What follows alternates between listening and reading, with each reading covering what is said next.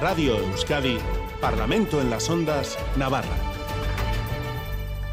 Egunon, buenos días. A partir de este momento abrimos ya página política y nos sumergimos en el Parlamento en las ondas Navarra, espacio que, como saben, hacemos desde y para la comunidad foral y en el que en la próxima hora desgranaremos pues algunos de los temas más importantes que protagonizan la política navarra. Para ayudarnos en todo ello, analizarlo todo, esta mañana se han acercado hasta estos estudios de Radio Euskadi en Iruña, Ángel Ansa, parlamentario de Unión del Pueblo Navarro. Egunon, buenos días. Hola, buenos días. Maite Esporrín, parlamentaria del Partido Socialista de Navarra. Buenos días, Egunon. Buenos días. Egunon. Laura Aznal, parlamentaria y portavoz de Euskal Herria Bildu, Egunon. Egunon, buenos días. Miguel Asiain, parlamentario de Geroabay, Egunon. Egunon, Sermaduz. Y Miguel Garrido, parlamentario de Contigo Navarra, Egunon, buenos días. Egunon, ¿qué tal?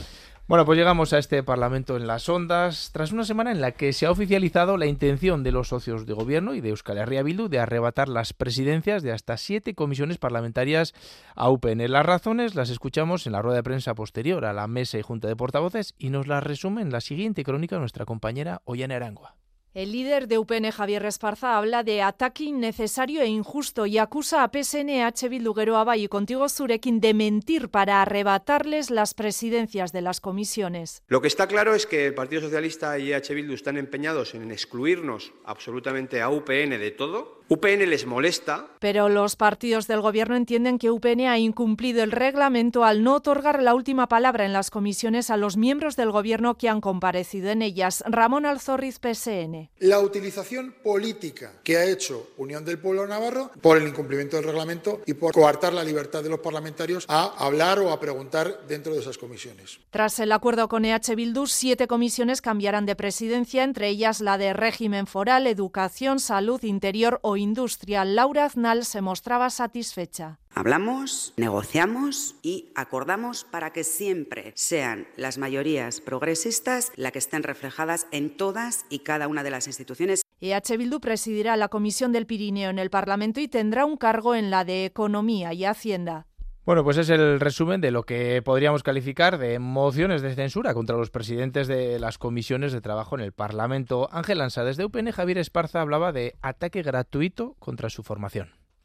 Sí, así es. Un, un ataque totalmente gratuito, totalmente injusto. Eh, se han dicho muchas mentiras porque aquí en ningún momento se ha incumplido el reglamento. De hecho, Todas las comisiones parlamentarias son asistidas por un letrado que vela porque se cumpla ese reglamento y en ningún momento eh, ninguno de ellos ha dicho que, ningún presidente o presidenta eh, de comisión, en este caso Unión del Pueblo Navarro, estuviese incumpliendo el reglamento, pues no tendría ningún sentido que estén ahí los letrados. Sí que es verdad que ha habido un tema con una interpretación del reglamento del segundo turno, porque en su momento cuando se hizo ese cambio en el reglamento del Parlamento de Navarra, esa interpretación cabía de si se le daba en el segundo turno eh, la respuesta o no a los consejeros. Eso se les decía a los letrados, los presidentes y presidentas de UPN antes de empezar las comisiones, que no se le iba a dar eh, la palabra al consejero y los letrados eh, decían que eso se podía permitir. Es decir, aquí hay mentiras para justificar un acuerdo, que podían decirlo claramente, que, que, han hecho un acuerdo, que lo que sea, pero que eh, no acusen de mentiras eh, a esos eh, presidentes de comisiones de UPN que están haciéndonos aparte, pues por ejemplo, en el caso de la Comisión de Economía y Hacienda, y Hacienda el vicepresidente que es de UPN es que ni ha intervenido, es decir, solo ha intervenido en este caso la presidenta que es de Gerobay. Entonces, eh, ya te digo, son eh, mentiras absolutas. Yo esta semana ha habido comisiones de régimen foral, de otras eh, presididas por como digo, por presidente y no ha habido eh, ningún problema. Es decir, eh, si quieren hablar de, un pacto, que lo digan claramente. Lo que tiene que hacer el Partido Socialista es justificarlo eh, con unas mentiras y como decía también eh, en este caso nuestro portavoz, el señor Esparza, hay una representación en el Parlamento, Unión del Pueblo Navarro es el partido mayoritario y cuando se eligen estos cargos en, en, las, en las mesas, tiene que haber una respetar esa pluralidad, esa representatividad, porque aquí hemos pasado de decir que las presidencias de las comisiones no servían para nada, no tenían importancia, resulta que son súper importantes y hay que quitar a UPN de ahí. Pues veremos también cómo se va a, cómo se va a respetar ahora esa representatividad, porque recuerdo que hay una sentencia del Tribunal Constitucional, entonces veremos ahora los socios de gobierno cómo van a cumplir, porque desde luego nosotros sí tenemos que ir a la justicia iremos. Maite Esporrín, desde las filas socialistas hablaban de que no se estaba cumpliendo el reglamento. Fíjese, tal es así que había un informe jurídico que daba la razón de que podía, de que tenía derecho, y además es que es lógico, o sea, estamos en una democracia. Si los miembros de una comisión hacen unas preguntas a la persona, que en este caso eran consejeros del gobierno de Navarra, en relación a cualquier tema, y que la dejamos en el aire porque no se le permite contestar. Quiero decir que es absurda esa interpretación. Lo que pasa que al final, pues bueno, eh, nosotros preguntamos al letrado que está en la mesa precisamente y dijo, sí, está ese informe, pero al final prevalece eh, la potestad del presidente. En ese sentido, yo tengo que decir que si hubiéramos querido hacer un pacto, lo hubiéramos hecho desde un principio. o sea, en un principio no se le daba mayor importancia a quien presidía, pero a la vista de la utilización política que UPN estaba haciendo de este recurso, pues es cuando hemos tenido que hablar con el resto de grupos de, la del equipo de gobierno y con EH Bildu. Precisamente hace mes y medio no se llegó a ese acuerdo, Laura Aznal. A mí me gustaría empezar eh, diciendo la importancia política que tiene eh, presidir las mesas de las comisiones en el Parlamento. Hay que relativizar la importancia que tiene. Y eh, dicho esto, creo que esta situación, la que va a ocurrir ahora de reflejar las mayorías progresistas también en las mesas de las comisiones, bien se podía haber dado desde septiembre. Y Euskal Herria Bildu nunca presentó nunca eh, aspiró a tener las presidencias de esas comisiones. Era una responsabilidad de los grupos políticos que conforman el gobierno eh, llegar a acuerdos eh, si de verdad querían que sus candidatos presidieran estas comisiones. En septiembre Euskal Herria Bildu hizo una serie de propuestas muy simples, muy fácilmente factibles, quiero decir, pero no se acordó con nosotros. ¿Qué ocurrió? Que la presidencia eh, de las comisiones parlamentarias fue eh, conseguida por la derecha y luego hemos visto con qué consecuencias. Yo creo que las fuerzas que componen el gobierno vieron el error y han rectificado. Por lo tanto, sí vinieron a hablar eh, con Euskal Herria Bildu, sí negociamos y esto ha propiciado que se haya reconducido esta situación, porque ya vimos las consecuencias también en algunas comisiones que tenía el hecho de que presidiera la derecha y afortunadamente las mayorías progresistas quedan reflejadas en las mesas. Lectura cuando no se habla con Euskal Herria Bildu, es la derecha quien entra y las consecuencias de que la derecha entre, pues ya las hemos visto, como digo, en alguna comisión de forma mucho más gráfica que, en otras. Desde luego nosotras nos alegramos de que esto haya sido así. Miquel Asiain creo que no se estaba cumpliendo efectivamente. Es se estaba haciendo una lectura muy, muy, una interpretación muy restrictiva de lo que marca el reglamento. Eh, quizás hemos llegado a una situación, como apuntaba la señora Aznal, que no se debía haber llegado, pero yo creo que no tiene que meter en el saco ahí a todos los grupos, ha dicho, generaliza a los grupos de gobierno. En fin, yo creo que no es una cuestión general de los grupos de gobierno, sino muy concreta en este caso y ahí lo dejo, no vamos a entrar en más detalles entre, en todo caso, entre H. Bildu y el Partido Socialista. Ahí lo dejo sin más. No, es decir, eh, se ha susanado, se está susanando una situación a la que efectivamente no se tenía que haber llegado.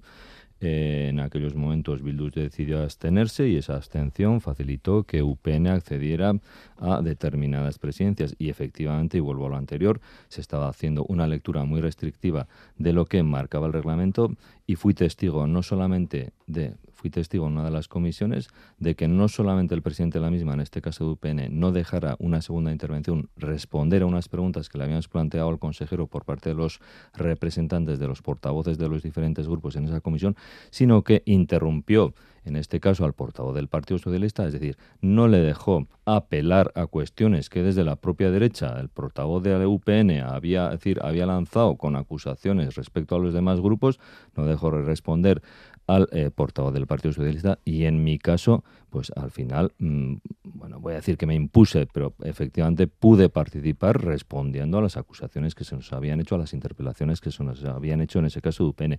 Pero desde luego el presidente no estaba por la labor de dejarnos expresarnos eh, libremente en lo que creíamos que era conveniente y eso ya no es cuestión de reglamento, es una cuestión de principio democrático de que todos los portavoces podamos expresar lo que, consideres, lo que consideremos en ese momento, siempre y cuando sea lógicamente, como era el caso, relativo a la cuestión que estábamos tratando. Miguel Garrido. Sí, bueno, yo creo que este es un tema casi de salseo político para tratarlo en la, en la radio, lo digo tranquilamente, porque tiene una relevancia relativa, pero bueno, es verdad que había habido algunas disfuncionalidades. Yo sí creo que fue un error político, fruto eh, fundamentalmente pues de que acaba de arrancar la legislatura. Quizá no todas las relaciones estaban lo engrasadas que tenían que estar en su momento. Eh, ese error político derivó en la presidencia de UPN y yo sí creo que UPN utilizó la presidencia, no en todos los casos, ahí habría que diferenciar, tampoco vamos a pormenorizar, creo que ha habido presidencias más honestas que otras, pero bueno, sí que creo que se utilizó en algunos casos como herramienta política, recordó al, eh, al señor Assain pues el episodio en el que se hurtó a algunos parlamentarios de la posibilidad de, de contestar algunas cuestiones, preguntas al aire que no podían contestar los consejeros, bueno, pues disfuncionalidades que creo que con este acuerdo pues simplemente se encauzan se encauzan o al menos eh, se irán formando. Conforme se celebren las, las, comisiones en futuros días, semanas, pues entiendo que se le dará eh, bueno, nueva forma a esas, a esas presidencias. Si les parece, ahora avanzamos y con Asier Iriarte en el control técnico vamos a hablar de economía.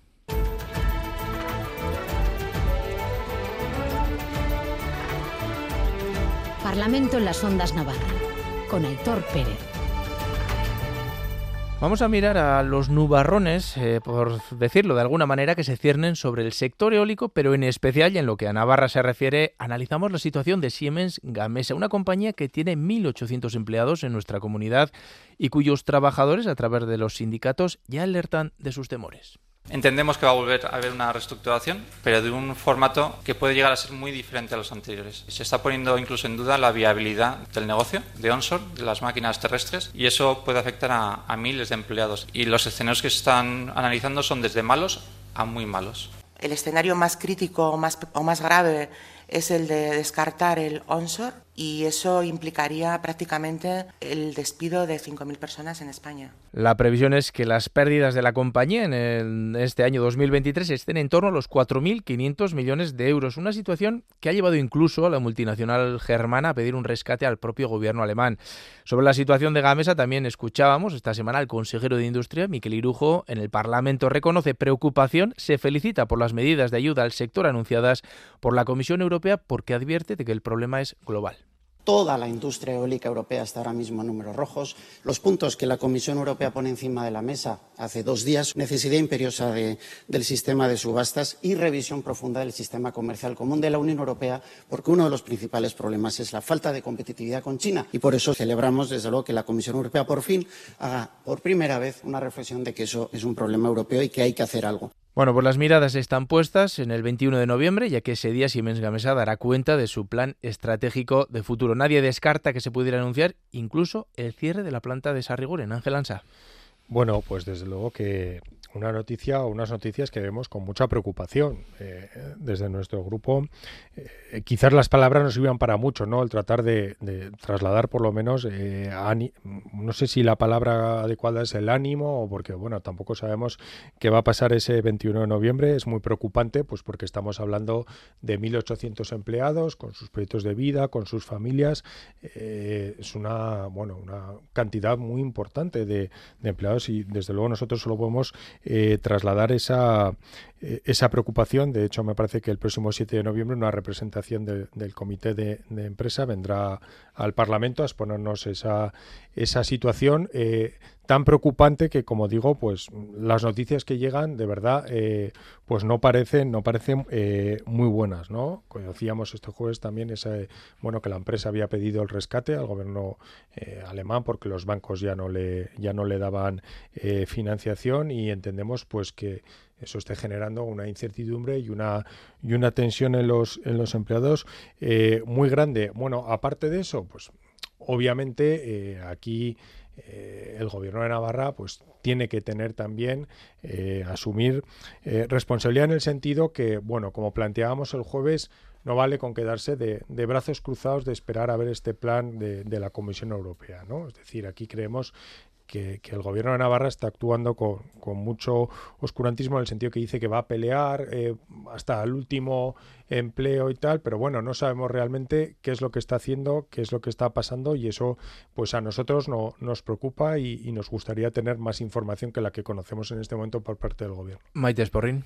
Pues efectivamente es una preocupación también para el gobierno de Navarra. Así lo ha manifestado la presidenta María Chivite, que dijo que, que cuando bueno pues tiene un agujero económico de 4.500 millones, lógicamente es para estar preocupados. ¿no? Y en ese sentido están en contacto constante también con el gobierno de España y con la vicepresidenta Teresa Rivera y el Ministerio de Industria a la espera de decisiones que puedan tomarse. Por otra parte, como se ha dicho también, el consejero Miquel Irujo ya dijo que está en contacto continuo, incluso semanalmente, con todos los sindicatos. O sea, que tiene toda la información que disponen las personas que, que están aquí, todos los representantes sindicales. Por eso, decir que, eh, que no estamos en contacto no es cierto y que no estamos preocupados tampoco, porque es así. Y por otra parte, decir que Navarra, desde su competencia, pues está haciendo también todo lo que puede, que seguramente, pues luego, si hay que implementar alguna otra medida, supongo que se, que se estudiará. Pero en cualquier caso, está atendiendo a lo que es la tecnología el emprendimiento, la formación, un buen sistema de I más D y un gobierno flexible que atienda a las posibilidades, incluso, digo que sean competencia de Navarra, porque estamos hablando de una multinacional y ya vemos cómo eh, la empresa en sí, en primer lugar, se ha dirigido a Alemania, porque seguramente tendrán más representación allí que aquí. ¿no? Laura Aznal. Sí, esta semana mismo yo me reuní con el comité de empresa de Siemens eh, Gamesa y efectivamente les ofrecí que venían al Parlamento a dar su punto de vista.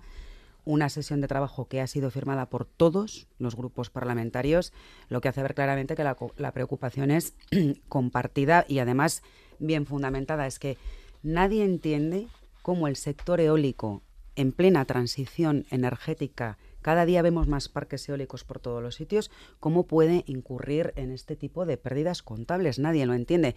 Cada vez eh, tenemos más electricidad generada por fuentes renovables, aerogeneradores, que se hacen con palas.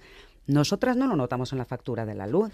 Esto y las empresas del sector eólico incurren en pérdidas multimillonarias. Por otra parte, porque claro, no hace falta ser economista para ver que esto es cuestión de dónde está el dinero. Iberdrola declara unos beneficios que se van multiplicando cada año por 1,5 o por más.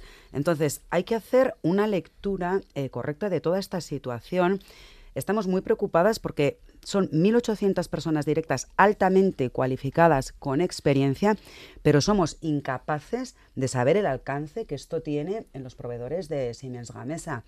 Y hace un año ya, en octubre del 2022, Yo pregunté al consejero de Desarrollo Económico y Empresarial acerca del futuro cuando Siemens anunció la OPA y ya hablábamos de un informe de negocio de Siemens Gamesa del 2022 en el que cuando hablaba de sus centros más importantes de I+D no aparecía Sarreguren. Siemens es un conglomerado empresarial de decenas de miles de personas trabajadoras y Sarreguren es un puntito en lo que supone Siemens en total. Y creo que el gobierno de Navarra tiene que hacer todos los esfuerzos, todos van a ser pocos, para defender hasta el último puesto de trabajo de Siemens Gamesa y de los proveedores. Miquel Asiain. Bueno, lo primero mostrar lógicamente nuestra preocupación, lo dijimos el otro día, bueno, lo hemos dicho en numerosas ocasiones, pero la última vez el pasado jueves en el pleno que celebramos en el Parlamento, en el que yo mismo, en el que yo mismo pregunté al consejero de Industria, al señor Irjo, sobre, eh, bueno, mm, digamos, los pasos que había dado el Gobierno de Navarra y los pasos que podía dar para eh, mantener esos 1.800 puestos de trabajo que a la postre es lo que a todos nos interesa y nos preocupa. Es decir, que esos 1.800 puestos se mantengan, se mantengan aquí en Navarra. Eh, bueno, quiero hacer algunas matizaciones. Espero que las medidas que la Unión Europea apuntaba eh, este, precisamente este miércoles, es decir, eh, justamente el día anterior al Pleno, apuntaba seis medidas importantes para el mantenimiento, entendemos, de esos, de esos puestos de trabajo, no solamente de esos puestos, sino de todo el sector, es decir, de los que afectan a todo el sector eólico, que como apuntaba en el corte, pues el, el señor Irujo, eh, las pérdidas están afectando a todo el sector. ¿Y por qué esas pérdidas? Yo creo que habría que distinguir a lo que decía la señora eh, Anal. Por un lado está la generación, donde están, es decir, están, digamos, los, eh, los molinos, vamos a llamarlos así, de Gamesa, y por otro lado está la distribución, empresas de distribución como puede ser Iber, comercialización, perdón, como puede ser Iberdrola. Es decir, unos pierden, ¿por qué? Bueno, pues porque el sistema eh, en este caso de subastas, entre otras cuestiones, está mal diseñado. Es decir, y es una de las medidas que plantea eh, la Unión Europea. Creemos que llega tarde, efectivamente, porque ya hace dos años, quiero recordarlo también, el señor Irujo se plantó en Bruselas para pedir que eh, la Unión Europea modificarse su sistema, su sistema de, digamos, para favorecer la competitividad, no solamente del sector eólico, sino en general de toda la industria europea, porque estamos compitiendo con otras empresas a nivel mundial mm, y que se veían favorecidos por la falta, digamos, de medidas protectoras a nivel europeo y por ayudas que recibían en sus propios países de origen. Por tanto, esperemos que estas eh, este cambio de sistema, este cambio de medidas que apunta en este momento la Unión Europea ayuden a la empresa a dar vuelta a su situación y por otro lado que el gobierno alemán también se implique desde, desde de todos modos el gobierno de Navarra ha estado encima sigue estando encima. Y me consta que el señor Irujo está haciendo todos los esfuerzos para que precisamente se mantengan como digo esos 1.800 puestos de trabajo. Miguel Garrido. Pues estamos enfadadas, estamos enfadadas porque es verdad que hay un problema a nivel europeo, hay un problema de competitividad con China y la, y la Unión Europea reacciona eh, tarde modificando el sistema de, de, subastas y algún otro y algún otro elemento pero también es verdad que, bueno, pues no todas las empresas están en la misma situación y dentro de que el sector está pasando dificultades, pues es verdad que Siemens Gamesa pues tiene un agujero de 4.500 millones, que lo estáis mencionando ahora, ¿no? Y eso no lo ha pasado cualquier empresa. ¿Qué pasa? Pues en nuestra opinión es evidente una mala gestión, una mala gestión desde que se compra en 2017 Gamesa por parte de Siemens, que es la matriz, despidos masivos de directivos que habían garantizado beneficios en la empresa durante todos los años, excepto 2012, creo recordar, y una mala gestión que, como siempre, se comen eh, las personas trabajadoras ahora mismo su sufrimiento y su miedo, ¿no? Cuando estas empresas ganan dinero, eh, ganan solo para unos pocos y resulta que cuando lo pierden, lo pierden para todos, para todas. Entonces estamos enfadados y no solo por los 1.800 puestos de trabajo directos, sino por todos los indirectos, ¿no? Leí alguna noticia de lo cifraban en 1.600, bueno, estas estimaciones hemos son siempre muy complicadas, pero bueno, más allá del enfado, que no pasa de ahí, que es una emoción, pues hay que poner soluciones y la realidad es que no es sencilla, ¿no? La capacidad que también tiene el gobierno de Navarra, y eso creo que tenemos que ser sinceros con la gente e intervenir en la situación es limitada. Vamos a ver si, si somos capaces de presionar lo suficiente, bueno, porque Siemens Gamesa es una empresa, pero no está sola, es una filial y tiene, sus matriz, tiene su matriz, ¿no? Vamos a ver si conseguimos presionar a la empresa para que tenga la responsabilidad social de, bueno, pues si, si efectivamente la matriz, que por cierto le sigue yendo bien, garantiza los puestos de trabajo que tiene que garantizar y en todo caso pues ponernos al servicio tanto de la parte sindical como del comité de empresa y de la propia empresa si hiciera falta para encontrar cualquier solución que dé salida a esta gente, ¿no?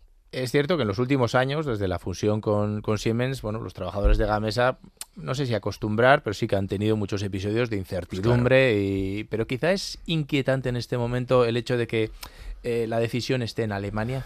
Es decir, el gobierno foral, ¿hasta qué punto? ¿Qué es lo que puede hacer? Bueno, yo sí que eh, quería destacar también, eh, antes hemos comentado de la importancia del gobierno, yo quiero recordar que, por ejemplo, el primer jueves a mí me pareció muy desafortunada la intervención de, del portavoz del Partido Socialista, pues en el día que, que le hizo una pregunta a la presidenta sobre el empleo en Navarra y el día que habíamos conocido que el nuevo parados había subido en 2.100 personas y se refirió a esto de Siemens Gamesa poco menos que una, que una manchita que no sea que manche lo que está haciendo el gobierno. Yo quiero decir eso que, que me pareció muy desafortunado porque yo creo que intentó minimizar un problema que de verdad eh, es bastante serio. Cuando eh, hablamos de, de, bueno, pedirle al gobierno responsabilidades que luego nos acusan eh, de que estamos pidiendo poco menos que intervencionismo, no hablamos de eso. Es decir, un gobierno, bueno, pues tiene que poner toda la carne del asador en cuanto eh, a las herramientas que puede utilizar a la hora de ir, si tiene que ir allí a reunirse con, con, la empresa, tiene que ir a Alemania, eh, aparte de que pueda proponer alternativas, pero las alternativas yo creo que a veces son cuando ya se da por hecho que se van a despedir a esas personas, no hablamos solo de eso,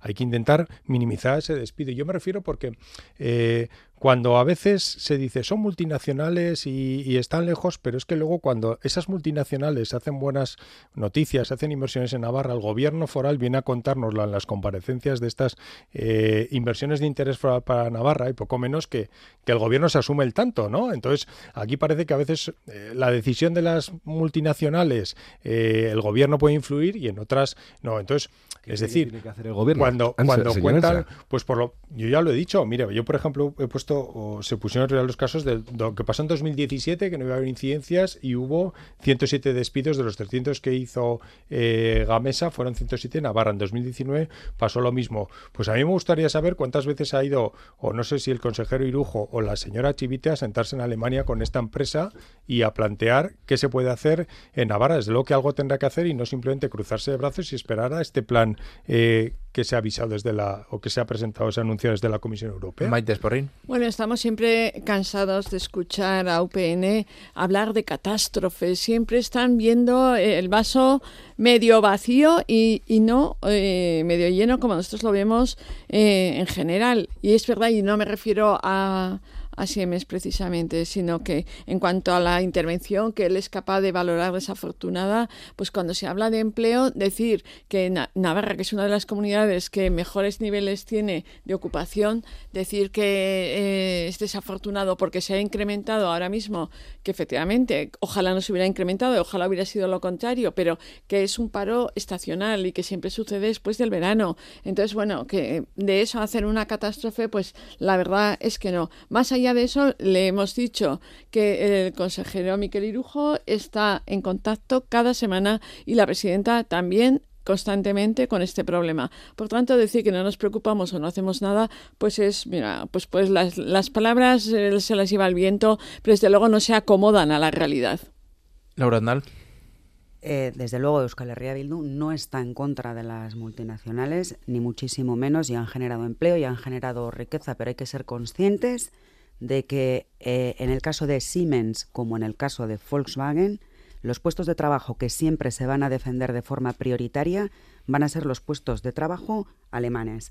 Por eso siempre hemos defendido que los centros de decisión estén aquí. Y cuando no lo están, hay que ser muy consciente e ir a donde se toman las decisiones y hablar de igual a igual donde se toman las decisiones y exigir a las empresas que se implantan aquí, que bien, que se les da ayudas de tipo fiscal, que se les da subvenciones, pero exigir compromisos con el territorio y con el empleo de calidad. Y en el caso concreto de Siemens Gamesa, aparte de los miles de personas que pueden estar afectadas, estamos hablando de un sector estratégico. El sector de la energía siempre hemos dicho que tendría que tener un liderazgo público claro. Y en este caso además hablamos de talento, que siempre estamos de atraer el talento, ya no es atraer, es que no se pierda el talento, que es personal altamente cualificado. Por lo tanto, eh, eh, preocupación enorme, sí. Miguel Asín. Comparto esa preocupación en torno a, bueno, a, que la toma de decisiones, desgraciadamente, desgraciadamente, porque digo, las, las empresas tienen el origen que tienen. En este caso, Siemens Gamesa tiene su origen en Alemania. No, no Gamesa, Siemens. Siemens tenía su origen en Alemania, compró, pues por el libre mercado, compró Gamesa. Quizás no se debería haber llegado a esa a esa situación, pero ahí ya, digamos, en principio las reglas de mercado, que en ocasiones, en muchas ocasiones lo compartimos, pero ahí están y contra las que en ocasiones poco podemos hacer, pero bueno, es decir, desgraciadamente, como digo, en muchas ocasiones las tomas de decisiones están fuera de nuestras fronteras y, y, no se tienen en cuenta pues, pues factores como, pues como la situación en la que estamos viviendo en estos momentos en Navarra. Quería apuntar que para eso, en su momento, mm, en la legislatura pasada, aprobamos una ley que era la ley de arraigo y eh, en contra de la, de la deslocalización, en la que se marcaba una serie de sanciones o por lo menos de devolución en parte de parte o de total de las ayudas o subvenciones que se hubieran recibido en los años anteriores. ¿no?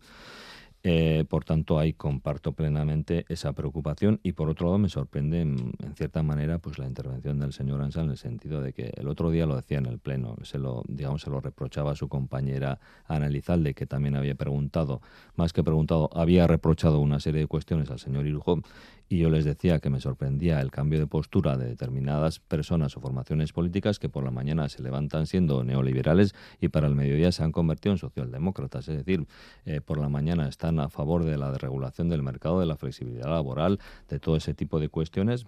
Y quiero recordar un ejemplo en la pasada crisis no es que mantuvieran, digamos, los empleos en las empresas privadas, sino que encima llegaron a privatizar servicios o empresas públicas como era la de las cocinas hospitalarias, del complejo hospitalario, pasando de manos del gobierno de Navarra un servicio como ese de la nutrición sanitaria, pasando ese servicio a una empresa privada como era Mediterránea del Catering. Por tanto, es decir, difícil hacer compatible esa defensa, digamos, del empleo eh, ya en las empresas, no, en las empresas privadas cuando ellos mismos privatizaron digamos, servicios que en aquellos momentos eran públicos. Miguel Garrido. Sí, siguiendo con la línea que dice el señor Asiain, ¿no? Es que UPN pide que el gobierno intervenga, pero que no sea intervencionista. Entonces a veces es difícil de entenderlo. Nuestra formación, nuestra formación sí que lo tiene claro. Nosotros sí que apostamos porque haya una mayor intervención en la economía, porque si no pasan estas cosas. Efectivamente, si hay un libre mercado y no hay ningún control, pues en 2017 compran un valor que había, un valor para el empleo de aquí, un valor para la investigación aquí y también para el desarrollo de energía renovable eh, como es Gamesa, lo compra Siemens y acabamos, y acabamos como acabamos, ¿no? Eh, creemos dos cosas. Uno, y lo decía la señora Aznal, coincidencia plena, hay que fomentar que los centros de decisión al menos estén en Navarra, porque eso nos da mucha más capacidad de incidencia. Y dos, si de verdad nos creemos que hay sectores estratégicos y que son importantes para nuestro desarrollo, no pueden estar solo en manos privadas. Por tanto, sí, eh, tendrá, tendrá que haber una participación pública en esos sectores y que si hay que sentarse en el, en el, Consejo de Administración, nos sentamos por una cuestión. La solución del señor Ansá es ir a la empresa a pedir, a pedir por favor que a ver si pueden mantener los, empleos, pero, los empleos, pero sin intervenir no vaya a ser, ¿no? Pues no me parece una política seria. Laura Aznal pedía la palabra brevemente. Sí, yo quería decir dos cuestiones, que se ha hablado de la ley esa de, arraigo empresarial, pero fue fruto de una proposición de ley foral que llevó Euskal Herria Bildu contra la deslocalización empresarial. Era mucho más ambiciosa, se descafeinó mucho, se nos decía que la I más de más I nunca se deslocalizaría. Esto, el tiempo lo va a decir que no es así. Y por otra parte decir que Navarra en su día fue el líder en el, en, el, en el ámbito de la energía y del liderazgo público la derecha eh, vendió EHN, la mal vendió, caímos en el mercado privado con las reglas que está explicando el señor Garrido y bueno, de, es las consecuencias que estamos pagando. Venga, brevemente, Miquel Asiain. Brevemente, eh, dos cuestiones. Una, la señora Nadal, es decir, ella ha dicho que se descafeinó, nosotros no lo vemos así. Su portavoz, o el hasta ahora portavoz de H. Bildu, el señor Araiz, le gusta mucho una frase que voy a decir, es decir, cuando no se puede segar, se espiga. Pero podíamos haber, podíamos haber segado, señora Asiain. No, no, porque usted sabe que mayorías, como en otras muchas cuestiones, qué mayorías contamos en el Parlamento, con qué mayorías se contaban y hasta dónde se podía llegar para, para que hubiera salido en otros términos. Y otra, otra nota, creo que en este, estamos hablando de la importancia tal de la toma de decisiones aquí en Navarra, creemos que la puesta en marcha de la Agencia de Transición Energética de Navarra, que está recogida en la Ley de Cambio Climático, puede ser un paso un primer paso, inicial paso importante para llegar a algo que quizás sea más grande en un futuro próximo y que ayude, digamos, a evitar situaciones como la que en estos momentos estamos viendo. Pero hay que dar ese primer paso y para ello también necesitamos contar con una mayoría que en este momento no sé hasta qué punto la tenemos. Venga, y cerramos con Ángel Ansa. Muy breve, que nosotros no nos hemos convertido en intervencionistas. Yo he hablado de ir, por lo menos allá, a hablar, que es lo mismo que ha dicho la señora Andar, a los centros de decisión. Es decir, yo no he visto ni al señor Irujo ni a la presidenta Chivite ir a Alemania a Pues ha visto, ha visto mal, señor, ha visto mal, señor Ansa, porque le he dicho yo, perdone, que hace ya dos años estuvo en Bruselas el señor Irujo digamos, con la Comisión Europea relativa sí, a este sí, pero tema que con la empresa para no se ha sentado pedir ni la las medidas Chivi- con la necesarias. empresa no se ha sentado ni Hace la dos señora años, Chivite ni el señor. Irujo. Si hace dos años, si hace dos años, yo no he visto si ni a la hace dos años se Chivite hubieran ni- tomado por parte de la Sí. Unión Europea este tipo de decisiones que se tomaron ante el miércoles, iba a decir anteayer, pero es el miércoles, perdón, si se hubieran tomado en ese momento, quizás, quizás, quizás, ¿eh? Porque a veces, bueno, las decisiones de las empresas pues son inexpugnables, diremos.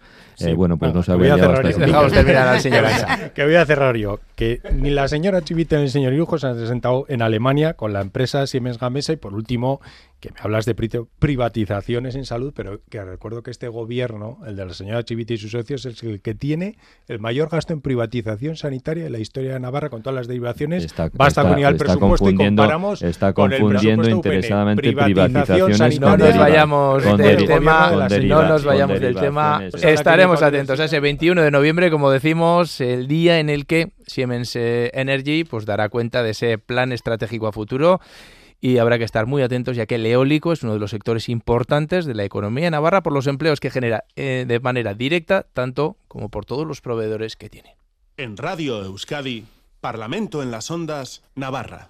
Venga, cambiamos de asunto y vamos a poner sobre la mesa la ley de reintegramiento y amejoramiento del régimen foral de Navarra, ni más ni menos, o mejor dicho, la ponencia para su actualización que se ha constituido y de la que, y de la que hemos oído hablar esta semana en el Parlamento. No vamos a modificar con nuestro voto la zonificación de Navarra. El amejoramiento es la base del autogobierno de Navarra y al mismo tiempo fue la confirmación de que la comunidad foral y la comunidad autónoma vasca iban a trazar caminos separados en la nueva etapa política que se abría. Y yo me alegro escuchar al Partido Socialista de Navarra decir que no va a participar en la modificación del estatus institucional de Navarra. Me alegro. Me alegro escuchar que el Partido Socialista se compromete a no tocar la zonificación lingüística en Navarra. Me alegro.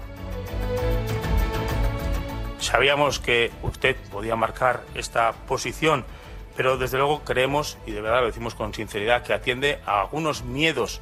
Y le decimos al Partido Socialista que no tenga miedo, pierdan el miedo a la derecha, porque ese diálogo que tenemos que tener, ese diálogo que tenemos que tener no puede estar condicionado por los fantasmas del pasado y por miedos a la derecha.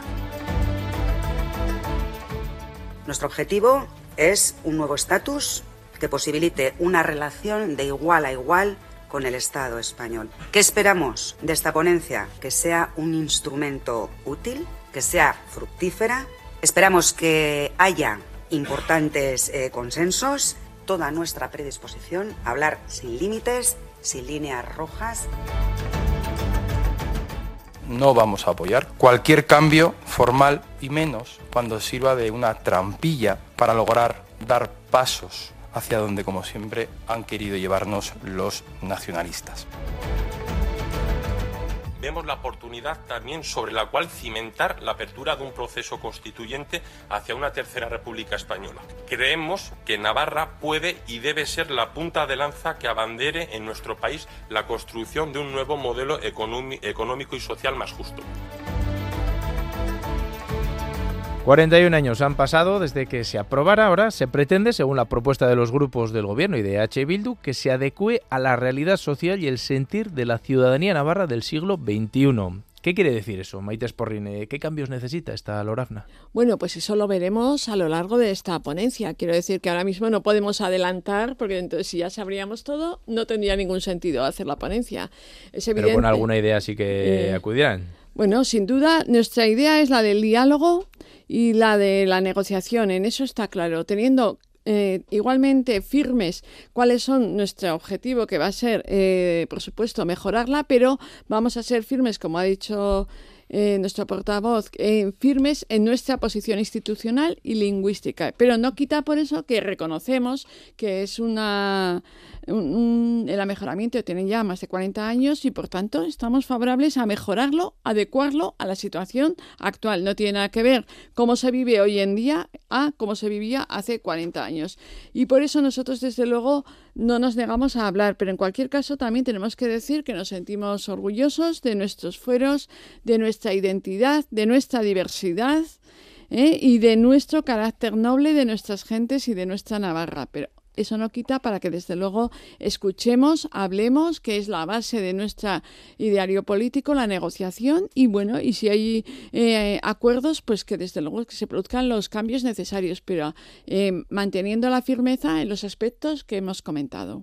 Ángel Ansa, ¿cómo acude UPN a esa ponencia? Bueno, es curioso que tan pronto nosotros pasamos de irrelevantes a condicionar los debates, ¿no? Y que abrimos viejos fantasmas y condiciones. Bueno, es, es curioso ¿eh? ese tipo de reflexiones.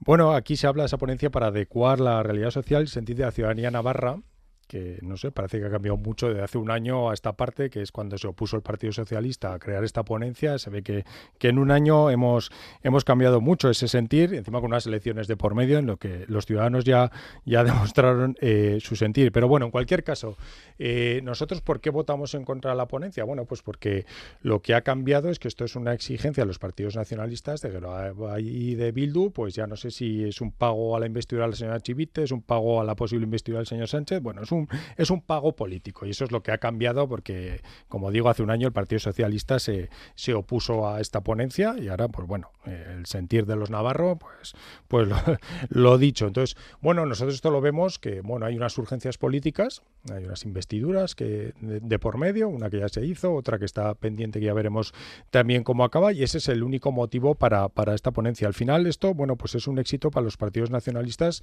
en el sentido que, como dije otro día, bueno, van a hablar sin, sin límites, sin línea roja, nos van a plantear el derecho a decidir, la posible, bueno, pues ya no sé si la independencia o ya se escuchó el otro día, eh, lo dijo la señora Aznal, ese cambiar el estatus de Navarra para que tenga, eh, bueno, pues de igual a igual con, el Estado o, la oficialidad euskera en toda Navarra, que es a donde, a donde nos va a llevar este debate o propuestas que nos va a traer eh, este debate dentro de medio de otras cositas que se quieran decir, pues técnicas y, y como se quiera llamar, pues obviamente vamos a tener eh, ese debate. Entonces, bueno, nosotros desde luego que en el debate vamos a participar eh, con la disposición que, bueno, si vemos que hay algún aspecto técnico que se puede mejorar o ver el tema de competencias con el objetivo de que pueda mejorar la calidad de vida de los navarros, eh, nosotros vamos a estar ahí, pero desde luego que nuestro posicionamiento es muy claro en otro tipo de historias, ni vamos a apoyar que se cambie el estatus de Navarra como comunidad foral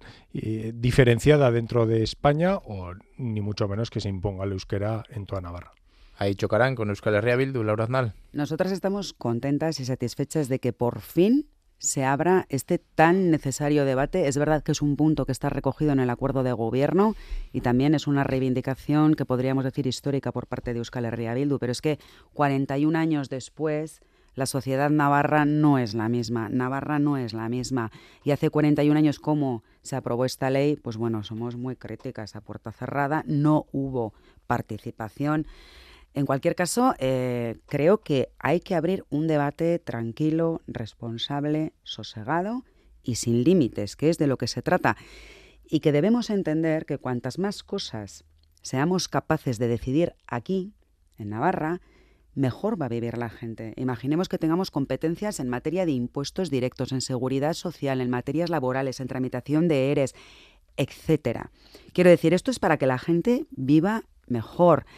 Desde luego nuestras propuestas van a ser para toda la ciudadanía navarra y en cualquier caso pensamos que es algo que tendrá que decidir en última instancia la ciudadanía navarra porque queremos ser dueñas de nuestro propio futuro y construir una Navarra, una Euskal Herria de abajo arriba.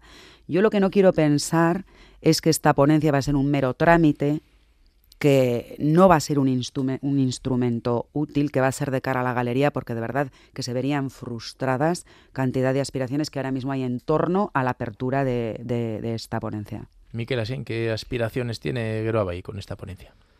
Bueno, previamente entrar en el tema de las aspiraciones, diría que, quiero recordar que efectivamente eh, estaban dentro del acuerdo de gobierno, pero que previamente en el debate del Estado de la Comunidad de 2021 desde Garoay presentamos una resolución en tal sentido, en el de crear una ponencia para analizar la LORAFNA para su actualización y que fue apoyado pues por Partido Socialista, Bildu, Podemos e Izquierda Izquierda. Es decir, viene ya del 2021, más allá de que, bueno, pues gracias a nuestra aportación a ese acuerdo programático y aceptado lógicamente por el resto de las fuerzas que hemos conformado el gobierno, pues se aceptase incluirlo en, el acuerdo programático, pero ya venía de antes, venía de antes, más allá de que previamente también hubiera, pues lógicamente, peticiones en tal sentido. ¿no? Eh, ¿A qué aspiramos? Pues a poder hablar de todo con tranquilidad. Primero, eso como punto de partida. Es decir, no entendemos esas líneas rojas que marcan eh, por parte de la derecha y que incluso el Partido Socialista también ha apuntado ya algunas líneas rojas. Es decir, entendemos que en una ponencia se puede hablar tranquilamente, se debe, no es que se pueda, es que se debe hablar tranquilamente de todo, de lo divino, de lo humano, del cielo, del infierno y de lo demás allá. Otra cuestión es al resultado al que se llegue. Luego, democráticamente se decidirá, pero en principio entendemos que se puede hablar de todo y desde luego por parte de Orabay vamos a plantear eh, cuestiones, cuestiones referidas a nuestro autogobierno, referidas a las competencias no transferidas que están recogidas ya en la digamos en el texto actual de la LORAFNA y que siguen sin haber sido transferidas bueno, no entendemos muy bien el porqué, pero entendemos que es cuestión eso, de volver a hablar de autogobierno, de volver a hablar de esas transferencias eh, no transferidas, entre las que podemos destacar la I de más I, eh, las becas universitarias, el desarrollo integral de la policía foral, asumiendo competencia en materias que en este momento no tiene, como la protección de la naturaleza, la transferencia de instituciones penitenciarias o incluso el régimen económico de la seguridad social. Entendemos que conforman, forman parte de la posibilidad de incrementar nuestro gobierno y en tal sentido pues las plantearemos, como digo, libres, con total libertad para poder hablar de lo que sea, por supuestísimo también temas relacionados con el euskera, la zonificación, lingüística, etcétera. Eh, y luego, bueno, pues el resultado ya se verá quién apoyará unas cuestiones, quién no las apoyará quién determinará unas, quién otras, pero eso ya será, digamos, el resultado final mm, que saldrá de una decisión democrática libre de cada partido en función de sus posiciones. Contigo, Navarra. Sí, hombre, a mí lo primero que todo me gustaría ser, ser realista con el tema también, pues por no generar falsas expectativas y decirle a la gente que lo que vamos a abrir es una ponencia, que eso implica un espacio de trabajo, de estudio sobre una posible modificación de la LORAFNA, con lo cual es un tema que va a ir lento, eh, pero efectivamente es interesante. Yo no sé por qué tienen ustedes, eh, señora Ansa, tanto miedo en que se hable, en que se hable, que yo creo que merece la pena. De hecho, lo decía usted mismo, la sensibilidad de Navarra se recoge en las últimas elecciones, pues precisamente el resultado de las últimas elecciones que está el Parlamento va a hablar del marco institucional que le gustaría para Navarra. Yo creo que eso es sano y que tenemos que quitarnos también algunos miedos, algunos fantasmas y ser capaces de debatir tranquilamente qué y cómo es lo que queremos para nuestra tierra, ¿no? O sea, que yo en ese sentido transmitir pues toda la tranquilidad del mundo y que se abran todos todos, sin tapujos, los debates que se tengan que, que abrir, que para eso es la representación institucional y de la sensibilidad que hay en el conjunto de Navarra, ¿no? Efectivamente, yo creo una de las líneas principales o de las principales líneas de acuerdo que pueda haber es profundizar en autogobierno y nos puede permitir gestionar mejor eh, recursos que afectan el día a día de la gente, ¿no? Y que en opinión de nuestra eh, de nuestra coalición, pues cuando las decisiones en general se toman cerca de la gente, pues suelen responder mejor a sus necesidades, ¿no? Y esa es una de las expectativas que existe. Es verdad que me extrañaba un poco la señora Aznal hablar solo específicamente de profundizar en el autogobierno, me imagino que H. Bildu alguna cosa más que traer alguna competencia propondrá, ¿no? Alguna que otra. Pero bueno, de eso se trata, de que hablemos con tranquilidad, saquemos los debates y seamos una sociedad madura para abordar nuestro futuro, la representación que tenemos, nada más. Eh, miradas había puestas en el Partido Socialista. Maite Sporrin, eh, bueno, Ramón Alzorri dejó claro que en lo fundamental el estatus de Navarra no va a variar. Bueno, eh, pues eso está claro. Cada uno tiene la ideología que tiene y nosotros tenemos la que tenemos y estamos cómodos en esta situación que ahora mismo Navarra tiene. Pero eso no quita para que no seamos también personas sensibles y que nos damos cuenta de que la situación de ahora no es la de hace 41 años y seguramente pues va a haber muchas cuestiones que se han puesto aquí encima de la mesa que puedan influir luego en mejorar la vida de la ciudadanía. Y ahí, desde luego, el Partido Socialista va a estar. Y que tampoco nos negamos a que se planteen todos los temas encima de la mesa, pero nosotros tenemos claro cuál es nuestra ideología. No vamos a compartir la ideología de otros, ¿no? Sino, pero bueno, más allá de esa cuestión, nosotros todo lo que sea para mejorar a Navarra y a la ciudadanía, ahí va a estar el Partido Socialista. No tengan ninguna duda. Ángel Ansa. Bueno, no, estaba viendo aquí porque eh, sí que es verdad que en el año 2001 y en el 2010, por ejemplo, se hicieron algunas modificaciones técnicas de, de la LORAFNA sin necesidad de, de, abrirla en canal, ¿no? Que es lo que se ha planteado ahora, pues por ejemplo, la elección del presidente, plazos y bueno, eh, aquí yo veo que principalmente el debate que vamos a tener va a ser el del estatus de Navarra, el derecho a decidir y tal, y, el de la zonificación lingüística. Nosotros, eh, nuestra postura es bien clara, la de Unión del Pueblo Navarro siempre ha sido clara. Yo más de una vez digo que si hay un partido previsible en Navarra es Unión del Pueblo Navarro. Desde la historia de Navarra es, verdad. es un partido previsible y ya sabe lo que vamos a defender. No de tanto, hecho, nosotros... No, tanto, no tanto. de, eh, hecho, de hecho, no apoyaron la Constitución y ahora son los más constitucionalistas del mundo Mm. mundial. Es, Es decir, que cuando la Constitución- Todo el mundo evoluciona, incluso hay un punto de imprevisibilidad hasta Señora en UPN. es que cuando se aprobó pequeño, la Constitución, pequeño, pero señora. Sian, cuando se aprobó la Constitución, UPN no existía, porque la Constitución se aprobó en el 78, UPN se crea en enero del 79. Bueno, Digo para digamos, aclararle un el poco la germen, historia, el la germen, de derecha, UPN. el germen, la. Bueno, pues entonces... el señor, el señor Aizpun, que Bueno, fue el pero- padre, que fue el padre, digamos, Bueno, de pero UPN. bueno, como decía nosotros, el posicionamiento nuestro eh, va a ser muy claro. De hecho, eh, nos alegramos en principio que, que el Partido Socialista de Navarra, bueno, pues eh, sume o sus votos a los nuestros en ese sentido de lo que es el estatus de Navarra y, y lo que es la zonificación. Queremos ver luego los hechos, ¿no? Para nosotros es verdad que la palabra del Partido Socialista en los últimos años, pues, pues ha, ha- ha disminuido bastante, pero eh, yo creo que se ha siempre. depreciado bastante, ¿no? Los de no pactaremos con Bildu, se lo No. digo 20 veces. Pero eh, aquí cuando hablamos de competencias, bueno, es importante recordar que eso, que la LORABNA recoge esas competencias que le corresponden a, a Navarra, pero también sabemos que cuando abrimos un procedimiento de transferencia de competencias eh, es un proceso muy complejo, muy largo. Lo hemos visto con tráfico, ahora las últimas que parecen que son prioritarias están demandando eh, es la de becas, es la de I más de más I. Es verdad que también depende mucho de la voluntad política del gobierno central. Es decir, aquí nos encontramos en una situación hace unos meses. eh, el gobierno central eh, del señor Sánchez salió la portavoz a decir que I más de más I que nos olvidásemos que no se iba a transferir a Navarra. Y una serie de argumentos, y ahora resulta que el gobierno de Navarra dice que la transferencia de la competencia de I más D más I la va a reclamar y que es importante. Bueno, ya veremos ahí dónde va a estar el choque y quién tiene la razón. Entonces, al final, bueno, mm, habría que dejar claro cuando hablamos de que ha cambiado la sociedad navarra, eh, yo creo que algunos partidos no terminan de dejar claro qué es lo que van a proponer eh, eh, en este debate en cuanto a si las competencias que están recogidas, que le corresponden a Navarra, qué es lo que se está planteando. Es decir, porque a veces hablamos aquí de aspectos técnicos, pero no se está profundizando en el debate. Es decir, yo creo que esto al final, eh, esta ponencia que en principio se ha marcado seis meses de plazo, yo el otro día... Eh, Prorrogables. eso es. Yo hablaba el otro día cuando decían, ¿qué plazo ponemos? Yo decía, mayo de 2027, ¿no? O sea, como diciendo, a ver aquí que a algunos no les interesa no les interesa mojarse. Entonces, yo no sé si esto al final se va a quedar, pues bueno, que la misma situación del estatus político de Navarra, la significación de,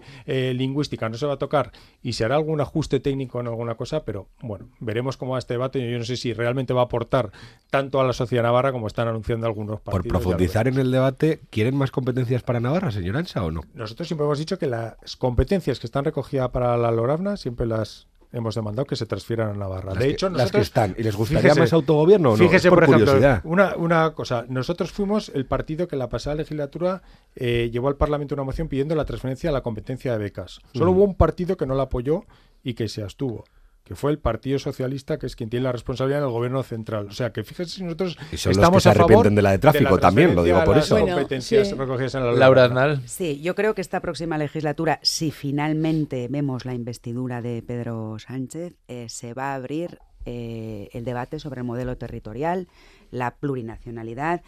Y yo insisto, lo que pretendemos es llevar a cabo un debate sosegado, responsable y hablar de todo sin límites. Y por supuesto, Euskal Herria Bildu es una fuerza de izquierda soberanista e independentista.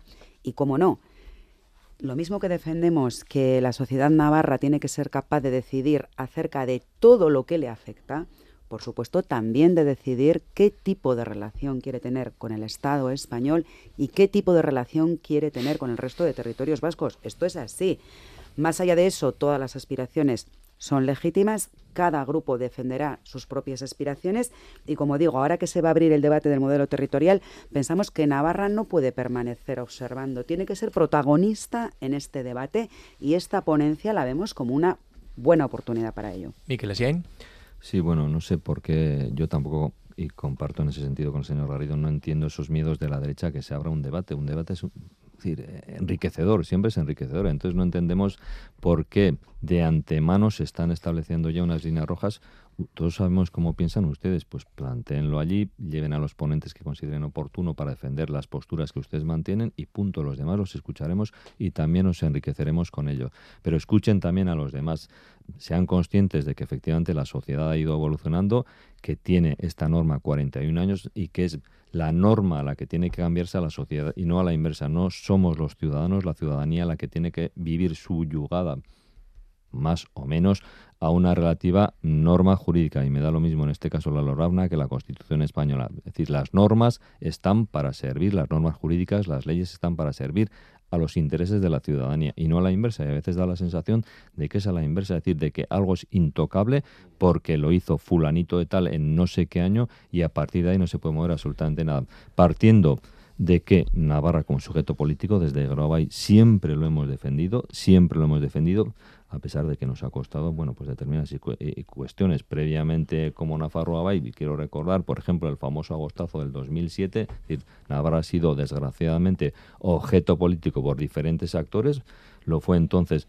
lo ha sido también desgraciadamente a lo largo de la historia mm, por cuestiones, es decir, violencia, terrorismo, etcétera, porque también, digamos, Navarra estaba metido en, en un pack que desgraciadamente lo hacía famosa en esos ámbitos y sin embargo desde Geroa hemos tenido claro ese estatus de Navarra como sujeto político con la por supuesto con la libertad de decisión de la ciudadanía por supuesto con la decisión eh, perdón con eh, el interés de establecer de estrechar eh, relaciones con nuestros vecinos, sobre todo la comunidad autónoma vasca, en el sentido de esos lazos eh, identitarios, culturales, etcétera, que nos identifican. Venga, les pido brevedad, Miguel Garrido. Sí, ya me estoy arrepintiendo de decir que UPN es previsible, es verdad, porque ahora me saltaban muchas dudas. ¿eh? Aquí en más autogobierno, menos, porque es verdad que hace unos años lo tenían claro, ahora parece que el autogobierno, como no lo gestionan ellos, pues ya casi mejor que se gestione desde España. No, bueno, ellos mismos contestarán, no, no diré yo lo que, lo que quieren, pero más allá de eso, pues nada, insistir un poco en que yo creo que el debate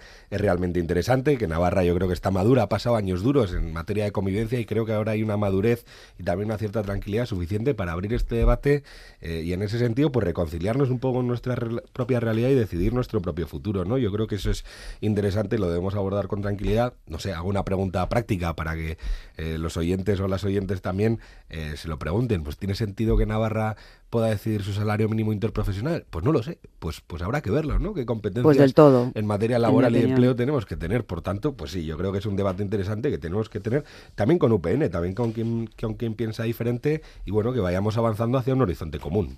Bueno, pues 17 de noviembre es la fecha marcada en la que se constituirá ese grupo de trabajo. Antes cada partido deberá designar a su representante y como decíamos, un plazo de seis meses prorrogable, pone prorrogable, a ver si no se prorroga en demasía, pero después de esa ponencia pues debería haber un informe en el que se recojan pues las posibles eh, modificaciones o la posible actualización de la LORAFNA.